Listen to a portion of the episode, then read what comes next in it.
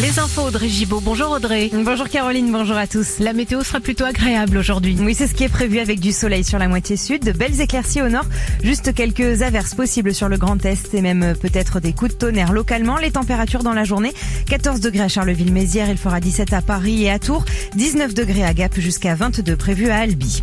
La Russie franchit un cap. Son ministre des Affaires étrangères a évoqué hier un risque réel de troisième guerre mondiale. Sergei Lavrov accuse Volodymyr Zelensky d'être un bon acteur et de faire semblant de négocier avec Moscou. Une menace brandie alors que les pays occidentaux se retrouvent aujourd'hui en Allemagne. Ils vont de nouveau s'entendre sur de probables nouvelles livraisons d'armes à l'Ukraine. L'Allemagne vient d'ailleurs d'annoncer ce matin qu'elle allait livrer des chars. Emmanuel Macron réélu mais discret, on ne l'a pas vu. Hier, il est resté en coulisses pour travailler sur la composition de son prochain gouvernement. Il faut aussi un nouveau Premier ministre qui mènera la bataille des législatives au mois de juin. Un scrutin qui se prépare déjà. Marine Le Pen a annoncé sa candidature dans le Pas-de-Calais. À gauche, ça négocie entre la France insoumise et le Parti socialiste. Des discussions sont prévues demain.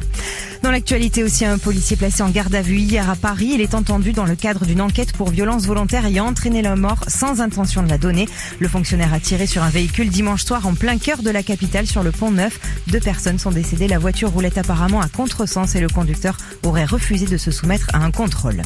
Il se paye Twitter. Elon Musk s'offre la plateforme pour 44 milliards de dollars. Les négociations avaient échoué une première fois il y a quelques jours, mais finalement, le patron de Tesla a trouvé un accord hier avec le conseil d'administration de Twitter. L'homme le plus riche au monde veut défendre la liberté d'expression. Les règles pourraient donc changer sur le réseau social. Enfin, c'est l'événement ce soir au théâtre Édouard VII à Paris. Amir monte sur les planches, une première pour le chanteur qui se lance dans le grand bain avec un seul en scène.